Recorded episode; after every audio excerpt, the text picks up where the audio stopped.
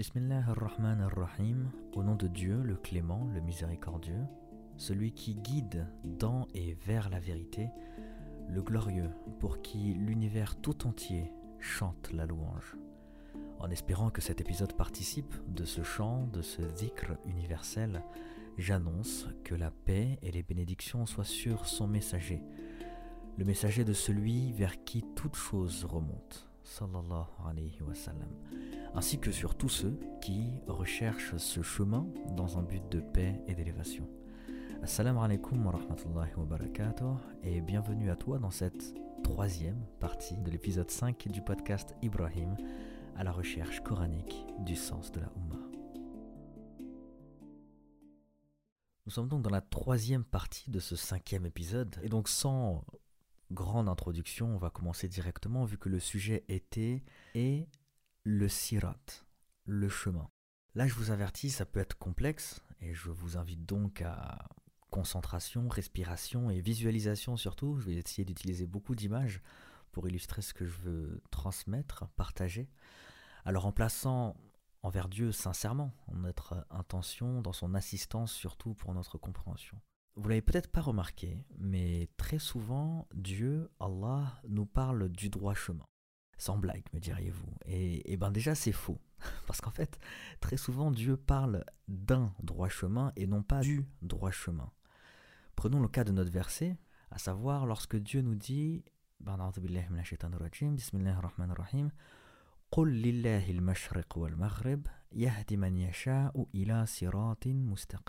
dont la traduction serait Dis l'Orient et l'Occident, l'Est et l'Ouest, appartiennent tous deux à Dieu et il guide qui il veut vers un droit chemin. Et c'est bien un droit chemin dont il s'agit et non pas vers le droit chemin.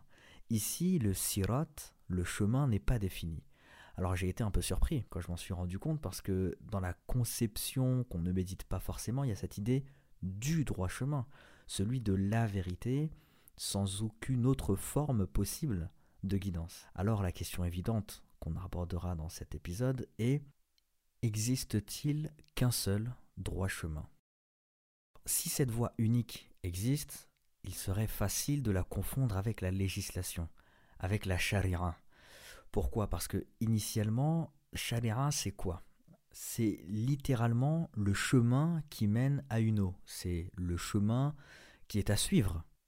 Et c'est pour ça que terminologiquement, le terme va devenir la législation, compris comme le moyen, le chemin que Dieu nous donne pour atteindre son paradis.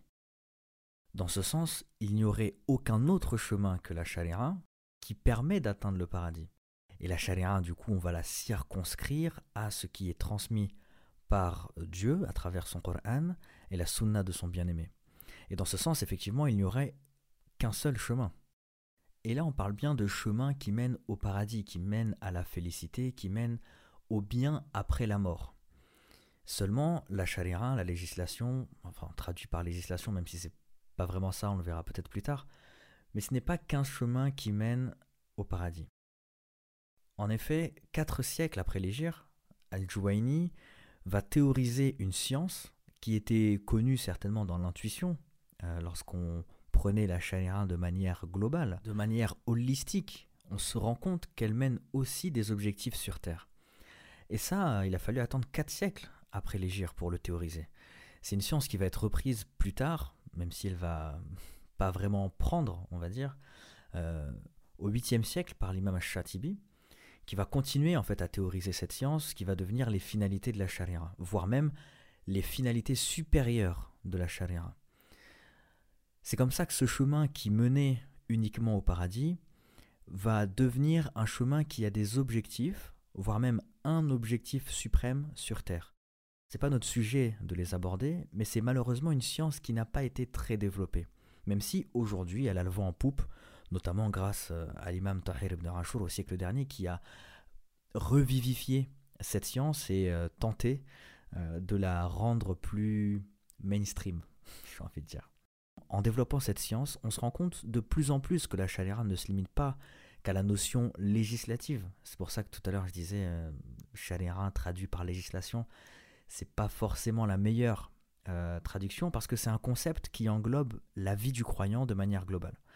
Dans ses actes, certes, mais aussi dans ses croyances, sa capacité à comprendre l'univers, à s'intégrer dans le mouvement universel qui, je le disais en introduction, chante la gloire de Dieu.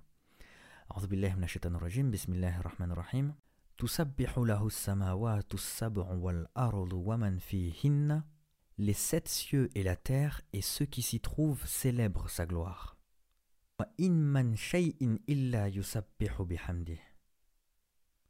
Et il n'existe rien qui ne célèbre sa gloire et ses louanges. Mais vous ne comprenez pas leur façon de le glorifier.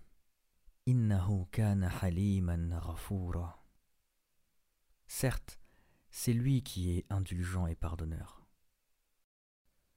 Donc, lorsqu'Allah nous dit qu'il guide vers un droit chemin, est-ce que ce chemin, c'est la charia Est-ce que c'est la même chose? Ben, J'ai cherché, euh, et je vous invite à le faire aussi, ce terme de charia, et il n'est mentionné qu'une seule fois, de manière indéfinie, dans la sourate Al-Jathiyah, où Dieu nous dit,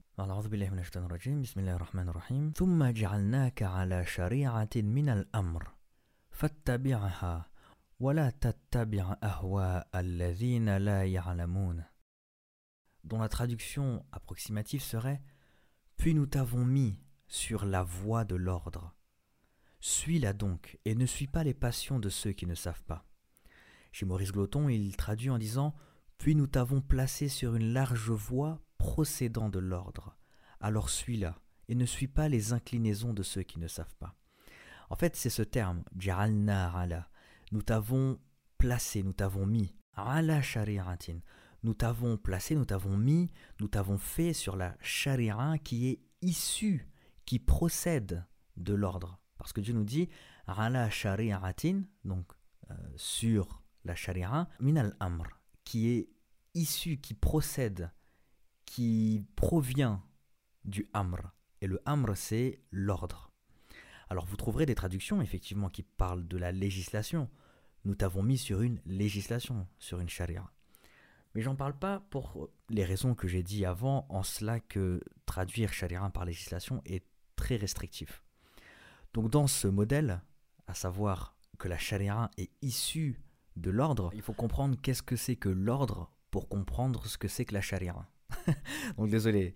À la base, on devait savoir s'il y avait qu'un seul chemin, un seul sirat, et là, on est à essayer de comprendre qu'est-ce que c'est que la sharia, mais du coup, pour comprendre la sharia, il faut comprendre qu'est-ce que c'est que le amr. mais en fait, c'est uniquement par ce processus qu'on peut avoir une vision globale euh, des concepts du Coran. Donc, on va essayer de comprendre qu'est-ce que c'est que le amr pour comprendre ce que c'est que la sharia qui est proposée comme étant le seul chemin possible pour atteindre le paradis le amr. Al-amr, c'est l'ordre. C'est l'ordre avec un grand O. Il n'y en a qu'un seul. Dieu dit Al-amr. Il est défini. Il faut savoir que c'est à partir de lui, à partir de cet ordre, que Dieu gère l'univers et sa création. Pour le définir, Al-amr, l'ordre donc, Dieu nous dit Il, l'homme, a par devant lui et derrière lui des anges qui se relaient et qui veillent sur lui par ordre d'Allah. Donc là, on voit que l'ordre d'Allah permet le déploiement d'anges qui se relaient pour la protection, en tout cas pour veiller sur les femmes et les hommes. Les anges gardiens, je crois qu'on appelle ça. Certainement. Dans un autre verset, il fait descendre par son ordre les anges avec la révélation sur qui il veut parmi ses serviteurs. Avertissez qu'il n'est d'autre divinité que moi, craignez-moi donc. Là on est dans la sourate 16, le verset 2. Ensuite, il nous dit dans un autre verset, et il t'interroge au sujet de l'âme. Dis, l'âme relève de l'ordre de mon Seigneur, et on ne vous a donné que peu de connaissances. Alors ici, euh, il y a une distinction certainement à faire entre ordre dans le concept d'ordre qui gère l'univers et la notion d'affaires, ou en tout cas c'est l'amr, ça, peut aussi être les affaires de Dieu. Euh, comme dans l'expression euh, française, c'est mes affaires, donc euh, ne t'en occupe pas. Ça peut aussi être vu, en tout cas compris dans ce sens-là. Dans la sourate 51, par exemple, il y a aussi amri rabbihim. Ils défièrent le commandement de leur Seigneur, la foudre les saisit alors qu'ils le regardaient. Donc on voit en fait, j'ai pris que quelques versets, hein, il y en a d'autres encore qui en parlent, Mais en fait, Al-Amr, donc l'ordre d'Allah, c'est cette chose qui va intégrer en lui-même une sharia, une voie, on l'a dit. Donc lorsque Allah nous dit qu'il a mis, placé le prophète sallallahu alayhi wa sallam sur euh, son amr, enfin sur une sharia qui est issue du amr, donc c'est-à-dire que le amr porte une sharia, il porte une voie, mais c'est aussi le amr qui va permettre le mouvement des anges par lui et d'autres choses dont Dieu est le plus sachant. J'ai dit une sharia parce que c'est potentiellement des sharias qui existent dans cet ordre. En effet, je disais tout à l'heure que Dieu nous dit qu'il a placé le prophète sur une sharia qui est issue de l'ordre. L'ordre n'est pas indéfini, il est défini, il n'y en a qu'un seul. Par contre, sharia, il est indéfini. Pourquoi est-ce que c'est indéfini?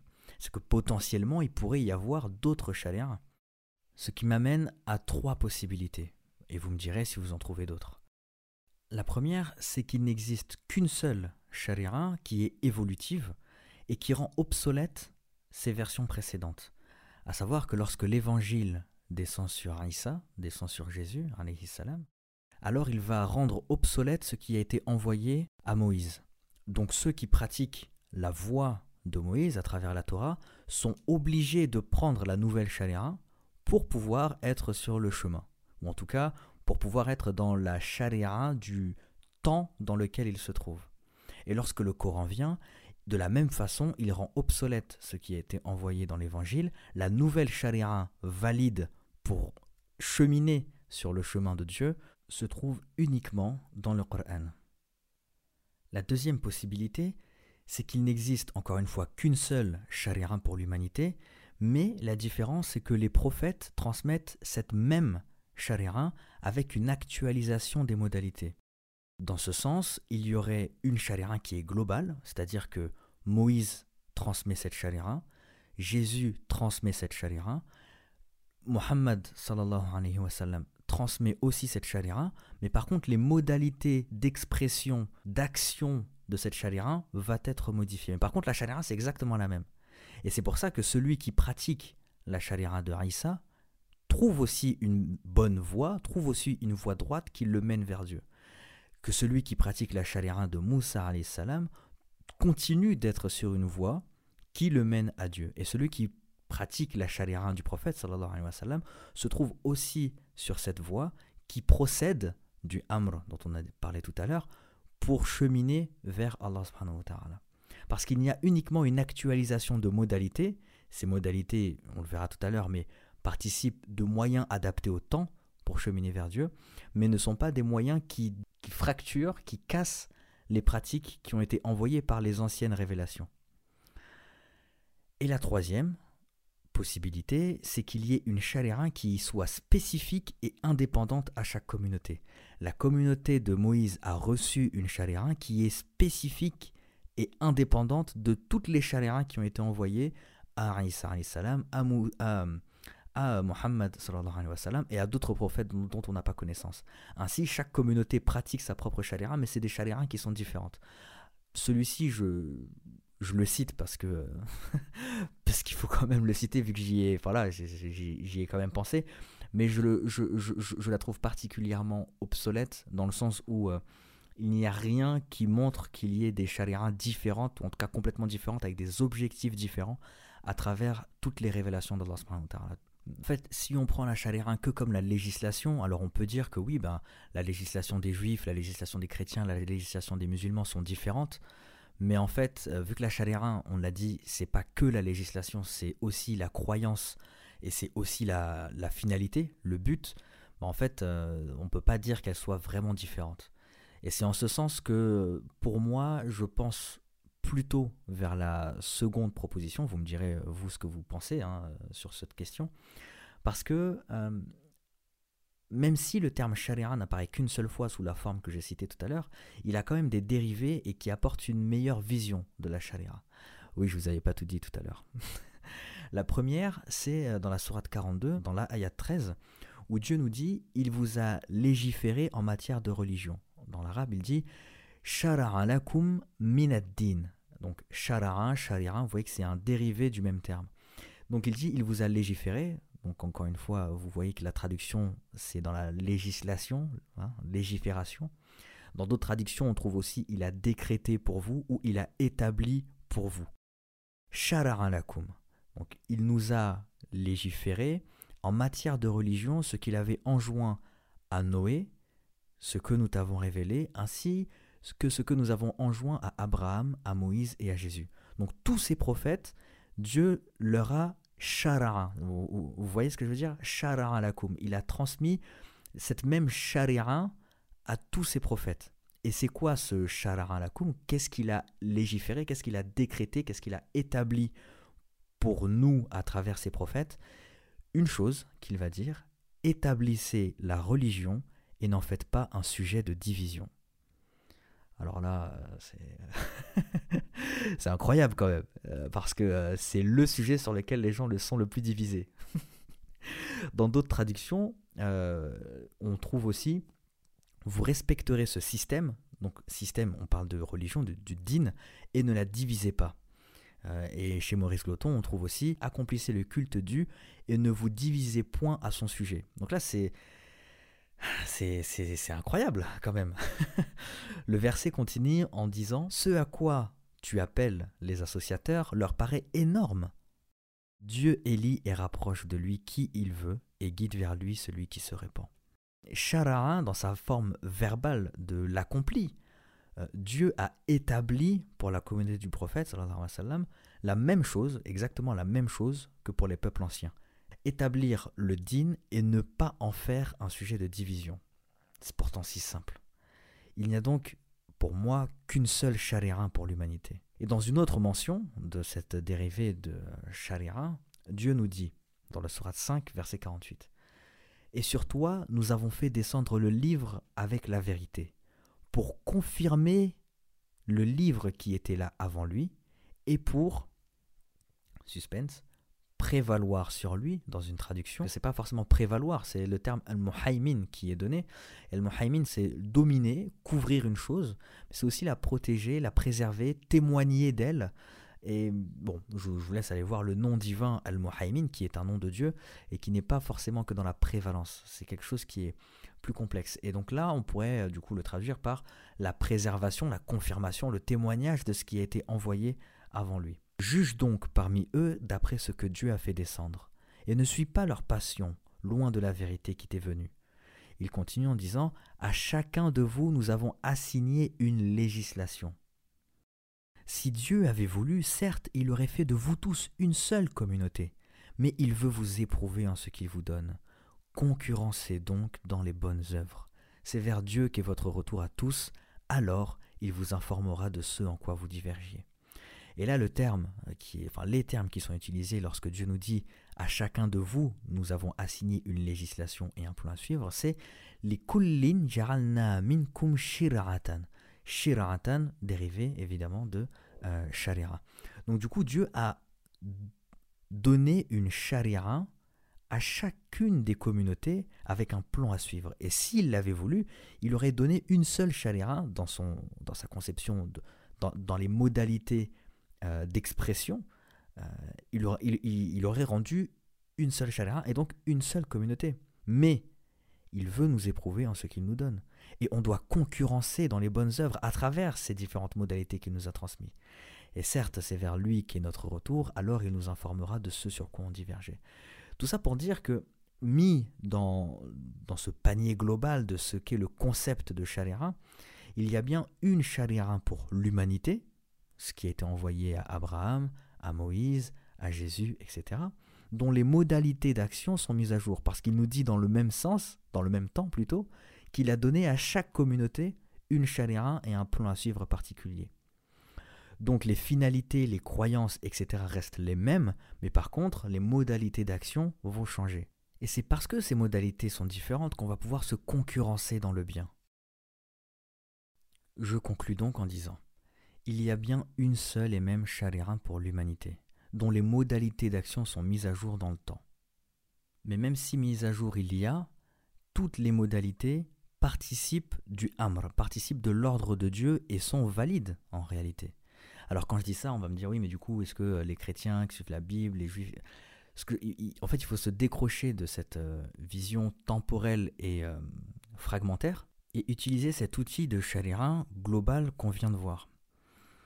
Parce qu'en l'apprenant, on comprend du coup que le chrétien qui suit la charia, c'est le chrétien qui va croire en tous les prophètes. Au prophète euh, Jésus, Moïse, mais aussi à Mohammed, et qui va croire en son livre de la même façon, qui va croire aux anges, qui va croire au jour dernier, et qui va se rattacher à la croyance de la charia universelle. Et donc de la même façon, le musulman euh, qui s'attache à cette charia globale, ben en fait il va croire en tous les prophètes, il va croire au jour dernier, il va croire en Dieu, en l'unique, etc. De la même façon pour le juif qui va croire en Jésus, qui va croire en Mohammed, en leurs livres qui ont été descendus, et euh, au jour dernier, ainsi que euh, à Dieu. Donc en fait tout le système de croyance est exactement le même. Ce qui change, c'est euh, les modalités d'expression et d'action à travers les chalérins qui nous ont été transmises et avec lesquels on va pouvoir se concurrencer dans le bien.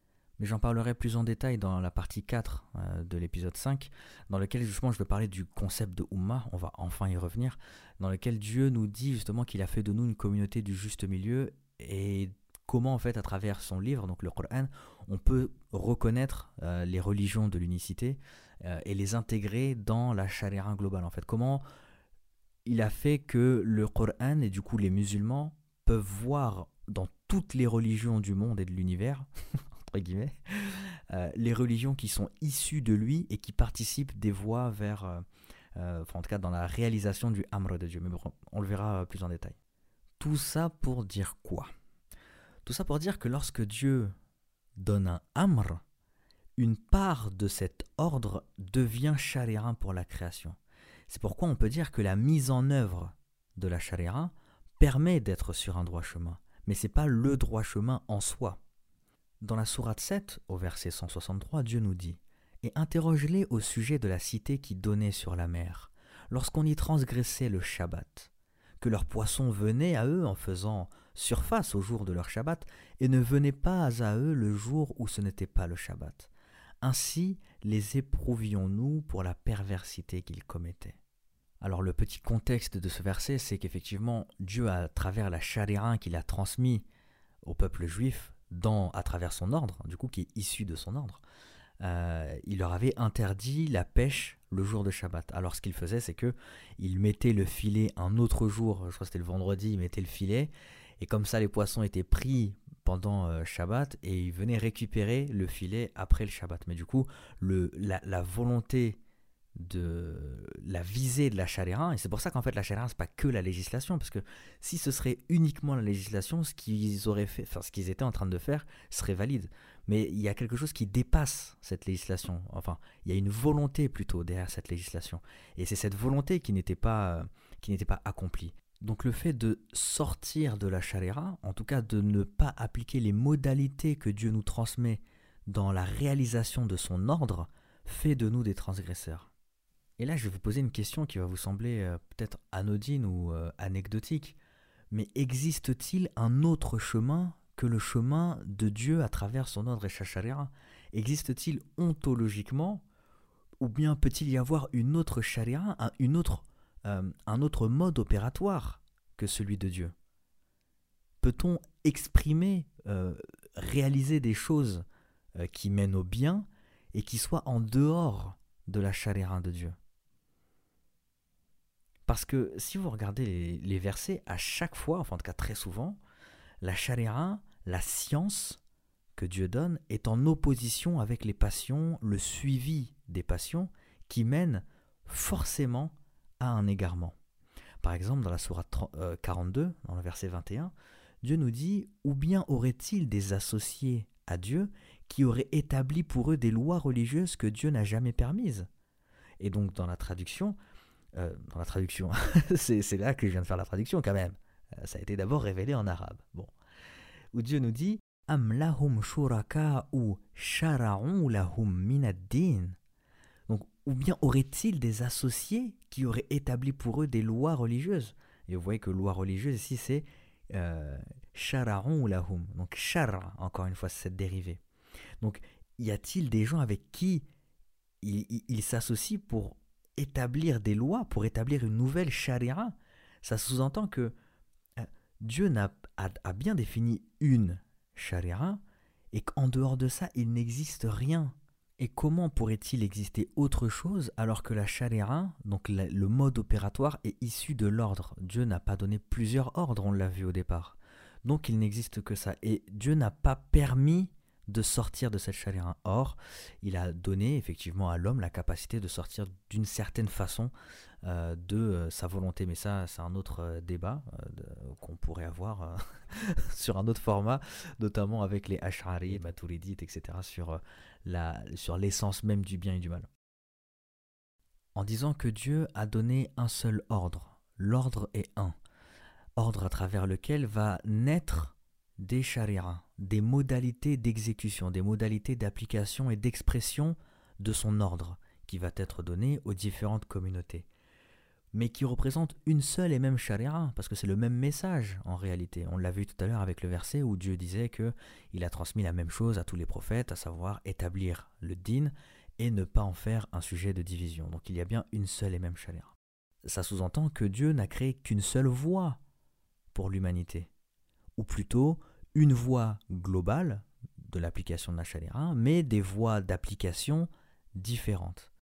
Pour vous illustrer ce concept de chaléra, au final, on peut dire que c'est comme si vous étiez dans une grande réserve dans laquelle il y a un certain nombre de moyens de déplacement. Skateboard, roller, vélo, voiture, overboard, pourquoi pas, trottinette électrique, bref, c'est des outils qui, qui vont nous permettre d'avancer. Et d'avancer sur quoi? Sur les sirats les chemins droits. Je ne veux pas vous embrouiller, il y a bien un seul et même chemin. Mais comme euh, sur les routes aujourd'hui, on peut le voir, il y a un seul chemin sur lequel il y a une voie pour voiture, une voie pour les vélos, une voie pour les bus, par exemple. Et pourtant, ils sont tous les trois sur le même chemin. Comment ça se passe concrètement? À un moment de l'histoire, Dieu décrète, pour vous, telle communauté, vous devrez emprunter le vélo pour cheminer vers moi. Et après ça, plus personne n'y aura accès.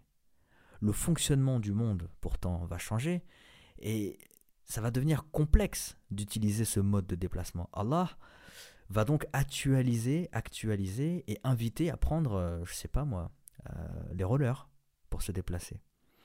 Sur ce chemin droit, il ouvre une nouvelle voie.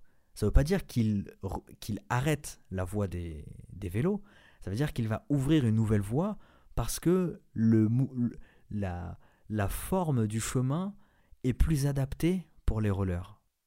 Et pour ceux qui vont choisir de rester avec le vélo, c'est possible.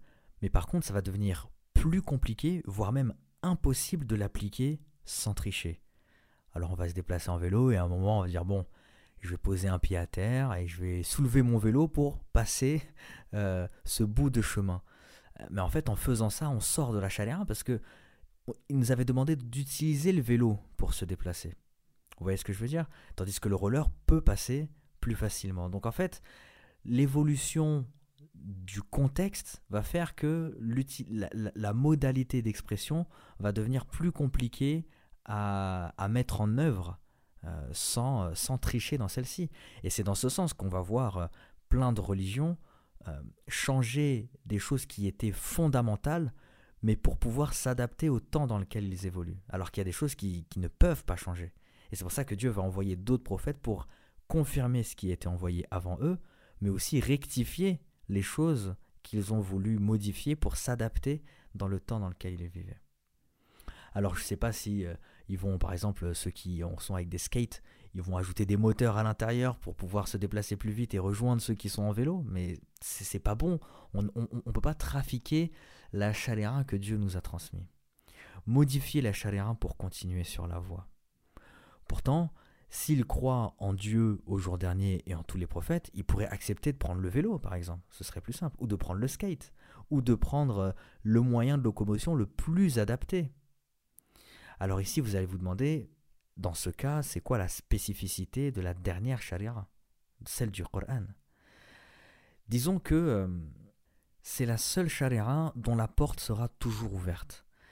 Et c'est un moyen qui va permettre de distinguer la réalité dans toutes les chariras. Je parlais du skate avec un petit moteur tout à l'heure dans euh, la tricherie.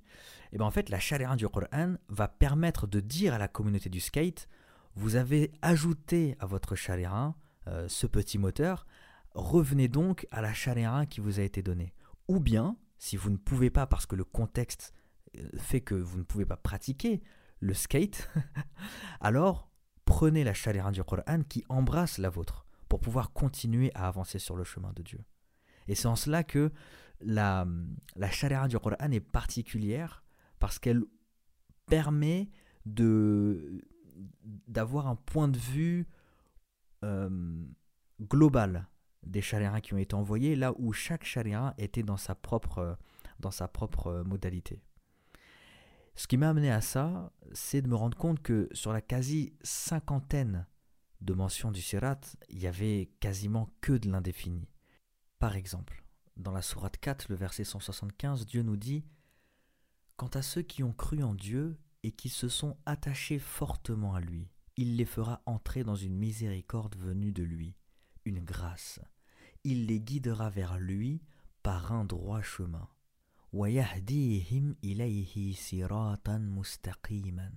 Il les guidera vers lui par un droit chemin. Un droit chemin, mais lequel? Il faut lire ce verset maintenant avec tous les concepts qu'on a cités, à savoir les différentes chaléras contenus, embrassés dans une chaléra qui est générale, et du coup voir cette voie, ce sirat, qui englobe plusieurs voies ramifiées. Et donc là, Dieu nous dit qu'il guide vers lui par un droit chemin. Mais lequel, Allah Par quel sharia, issu de son ordre, il guide? En sachant que dans le verset, Dieu caractérise cette guidance par le simple fait, entre guillemets, de croire en lui et de s'attacher fortement à lui. Un autre exemple dans la sourate 42, le verset 52, Dieu nous dit C'est ainsi que nous t'avons révélé un esprit provenant de notre ordre. Vous voyez pourquoi tout est imbriqué. Là encore une fois, on a cette notion de amr, cette notion d'ordre.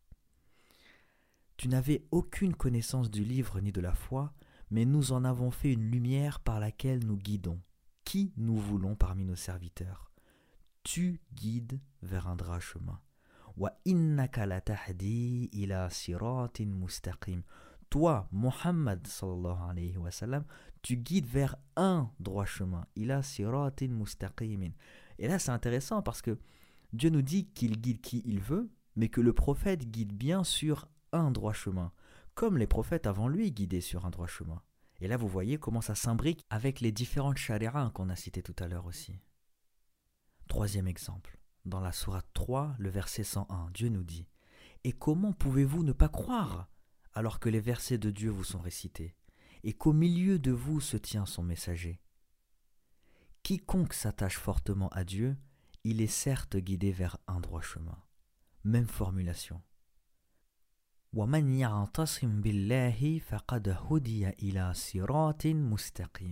Indéfini. Quiconque s'attache fortement à Dieu, il est certes guidé vers un droit chemin. Si déjà en lisant ces versets ça vous fait tilt, bon c'est que j'aurais réussi euh, une partie de la mission de cet épisode. Alors je ne vais pas citer tous les versets qui parlent de ça, parce que je vous ai dit, j'en ai euh, répertorié 47, peut-être une cinquantaine. Mais ils vont tous dans ce même sens et cette même formulation. A contrario, il y a seulement une dizaine de mentions du chemin, où le chemin est désigné. Et vous comprenez intuitivement la différence. Si dans une discussion je vous dis j'ai pris un chemin pour aller à la salle de sport, vous me répondrez déjà ça se voit pas, et après, vous me demanderez peut-être bah, lequel, parce qu'il peut y en avoir plein. Est-ce que c'est le plus court? Est-ce que c'est celui qui passe par la boulangerie où tu prends un petit pain au chocolat avant d'aller dans la salle? Est-ce que c'est le plus calme, celui qui est le plus arboré? Bref, il, n'est pas identifiable. Il peut y avoir plusieurs possibilités. Tandis que si je dis j'ai pris le chemin de la salle de sport, ça suppose qu'on ait identifié un chemin entre nous euh, de la salle. Et on sait directement de quoi on parle c'est celui de la boulangerie. Donc sur les dimensions du chemin, 7 évoque la voie, le chemin d'Allah. Oui, la voie d'Allah est unique. Dans la sourate 14, Ibrahim, verset 1, Dieu nous dit أعوذ بالله من الشيطان الرجيم بسم الله الرحمن الرحيم ألف لام را كتاب أنزلناه إليك لتخرج الناس من الظلمات إلى النور بإذن ربهم إلى صراط العزيز الحميد ألف لام را Voici un livre que nous avons fait descendre sur toi afin que, par la permission de leur Seigneur, tu fasses sortir les gens des ténèbres vers la lumière sur la voie du Tout-Puissant, du digne de louange. 4, Surat Saba, verset 6, Dieu nous dit ويرى الذين أوتوا العلم الذي أنزل إليك من ربك هو الحق ويهدي إلى صراط العزيز الحميد Yahdi ila sirat al-aziz al-hamid. Et donc là, le, le sirat est défini, le chemin est défini. La traduction nous dit Et ceux à qui le savoir a été donné voient que ce qu'on t'a fait descendre de la part de ton Seigneur est la vérité qui guide au chemin du Tout-Puissant, du digne de louange. Encore une fois, le sirat est défini et lorsqu'il est défini, il caractérise la voix d'Allah subhanahu wa ta'ala. Dans la sourate Al-An'am, verset 126. Dieu nous dit Telle est la voie de ton Seigneur dans toute sa rectitude.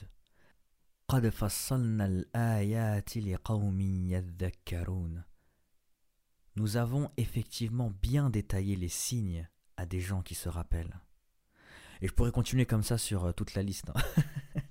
Mais je vais vous en citer encore trois qui me semblent catégoriques pour vous démontrer euh, mon propos. Le premier, c'est dans la sourate Al-A'raf, sourate 7, verset 16, où Dieu nous dit, en rapportant les paroles de Satan,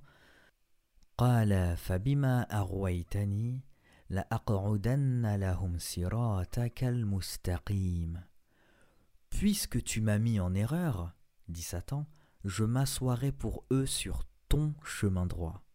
Donc c'est-à-dire que même Satan a conscience, connaissance que le chemin d'Allah est un. Puis dans un autre verset, la Surat Al-An'am, Surat 6, verset 153, Dieu nous dit Et voilà mon chemin dans toute sa rectitude. Donc le Surat Al-Mustaqim, c'est la voix d'Allah. Il continue en disant suivez-le donc.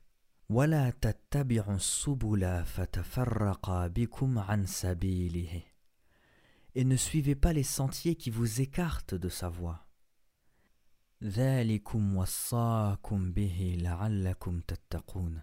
Voilà ce qu'il vous enjoint. Ainsi atteindrez-vous la piété. Et là, je ne sais pas si vous avez vu le, parallèle. Alors, il y, a deux choses à dire. La première, c'est que Allah dans ce verset, il met en opposition le sirat et le subul.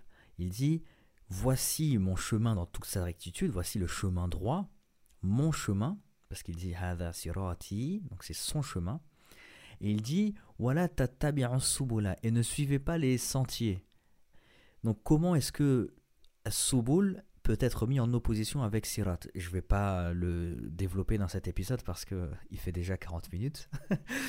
Mais euh, peut-être qu'un jour, Inch'Allah, on aura l'occasion euh, d'en discuter. Mais le verset que j'ai cité tout à l'heure dans la Surat al-Araf, j'ai vu un parallèle assez intéressant parce que Satan dit justement qu'il va s'asseoir pour nous sur son chemin droit. Et lorsque euh, on avance et qu'il y a un, obstacle à notre chemin, eh ben, qu'est-ce qu'on fait? Ben, Naturellement, si on ne trouve pas la force et la capacité de retirer ce qui nous gêne dans ce chemin, eh ben, on va trouver une bifurcation. Et c'est justement ça, en fait, le rappel. C'est de dire non, le chemin est droit, c'est un chemin de rectitude, et on doit le suivre on ne doit pas suivre les sentiers qui nous écartent de sa voie, sentiers qui sont créés par la présence de Satan qui s'assoit sur ce droit chemin. Vous voyez les parallèles, comment ils sont faits?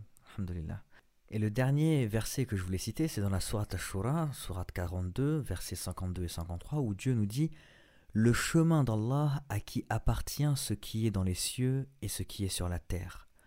Oui, c'est à Allah que s'achemine toute chose.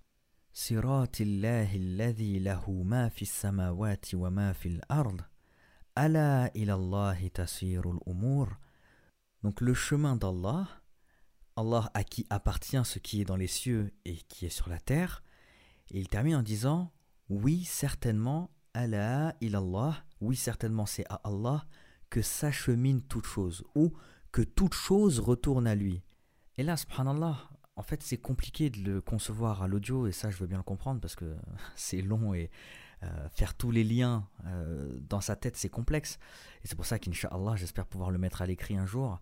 Mais vous voyez que dans ce verset, tout est lié. Il y a cette notion de Sirat Allah, donc le chemin d'Allah, le sien, l'unique.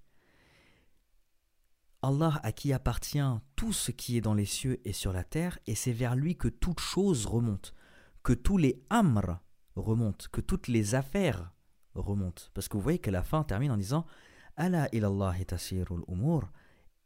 Certainement, c'est vers Allah que remontent toutes les, tous les ordres, toutes les ordonnances, toutes les décisions remontent à Allah. Et donc vous voyez que la boucle se boucle de cette façon, à savoir il y a un ordre d'Allah qui descend, à travers lequel va naître une charia pour la création, qui va devoir se maintenir à agir dans le sens de cette charia pour pouvoir être sur le chemin d'Allah. Mais ce grand chemin d'Allah, qui est celui sur lequel se trouve toute la création qui agit selon les chariras qui leur ont, qui leur ont été donnés, est composé de différentes voies. Et c'est dans ce sens qu'Allah dit qu'il guide vers un droit chemin. Un droit chemin de cette grande voie qu'est celle qui régit le, monde et l'univers, en fait. Donc voilà pour les différents versets. Alors il y en a d'autres, hein, comme j'ai dit, mais qui parlent vraiment du chemin unique d'Allah subhanahu mais il y a d'autres versets, effectivement, euh, euh, qui utilisent le terme sirat de manière définie mais il y en a très peu en fait. Euh, il y en a trois ou quatre, mais qui parlent d'un chemin descriptif et qui est lié d'ailleurs au, monde après la mort. Euh, notamment dans la sourate Yassine, où Allah part du jour du jugement en disant Et si nous voulions, nous effacerions leurs yeux et ils courront vers le chemin, mais comment alors pourront-ils voir? Donc là, c'est quelque chose qui se passe dans l'au-delà. De la même façon, dans la sourate As-Safat, euh, sur 37 verset 23 où Allah nous dit rassemblez les injustes et leurs époux épouses et tous ceux qui les adoraient en dehors d'Allah puis conduisez-les au chemin de la fournaise mais ces versets j'ai fait le choix de ne pas les traiter dans le détail euh, notamment dans euh, la conséquence de la création de ces chemins à travers le chemin que les hommes et les femmes ont suivi pendant leur vie mais parce que pareil ça, ça, nous amènerait à trop de détails. Et euh, moi-même, euh, j'avoue que ben, j'ai pas creusé le sujet, même si je pense qu'il est euh, très intéressant. Et je vais clôturer toute cette histoire avec, un, avec deux derniers exemples. Le premier, c'est dans la sourate Al-Mu'minun, dans, la sourate, dans le verset 73 plutôt, où Dieu, en parlant au prophète sallallahu alayhi wa lui dit. Donc là, le sirat, le chemin, il est défini. Et tu les appelles certes vers le droit chemin. Et maintenant qu'on a vu le détail qu'Allah fait du droit chemin, on comprend qu'il s'agit du chemin d'Allah. Et dans le verset 74, il continue en disant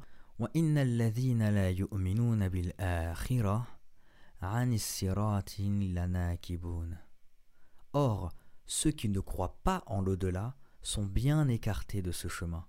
Et donc là, on voit que la caractéristique qui écarte, en tout cas dans ce verset, hein, parce qu'il y en a d'autres, mais dans ce verset, la caractéristique qui est utilisée pour montrer qu'ils sont en dehors du chemin d'Allah, donc de la voie générale, c'est le fait de ne pas croire en l'au-delà.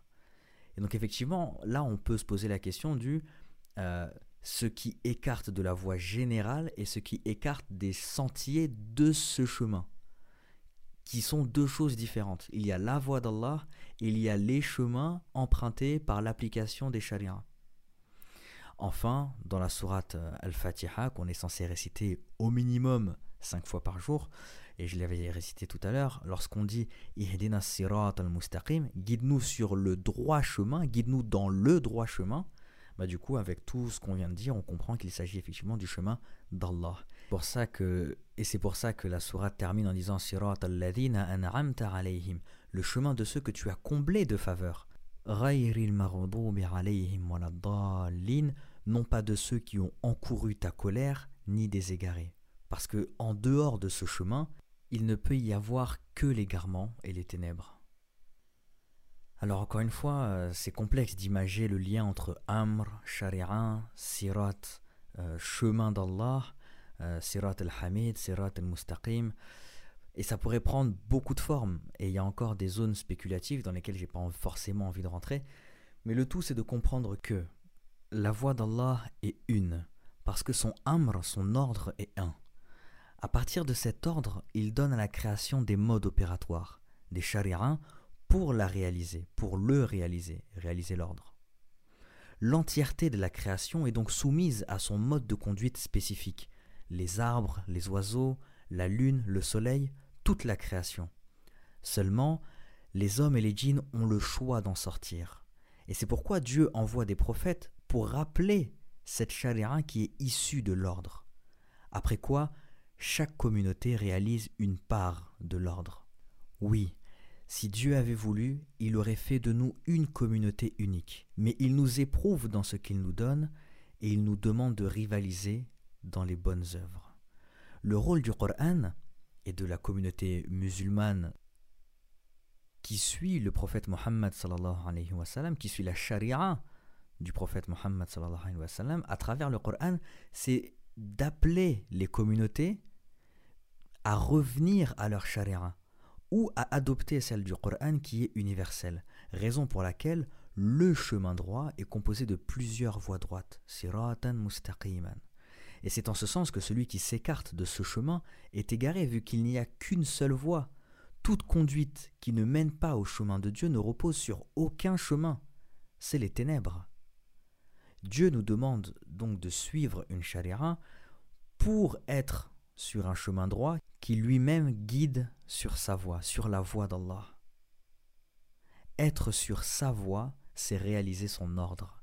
Et réaliser son ordre, c'est s'intégrer dans l'évolution de la création des univers, vu que l'univers tout entier suit leur charia. Et c'est ainsi que la boucle est bouclée et que l'homme revient à sa saine nature. Alors on demande à Dieu de nous maintenir sur un chemin droit, de nous accorder endurance, lucidité, bienfait et quiétude à chacun de nos pas, qu'il accepte nos œuvres pour lui et nous fasse revenir à lui de la meilleure façon, Inch'Allah. On reste branché, comme on dit, et euh, à très vite si Dieu le veut. Assalamu alaikum wa rahmatullahi wa barakatuh.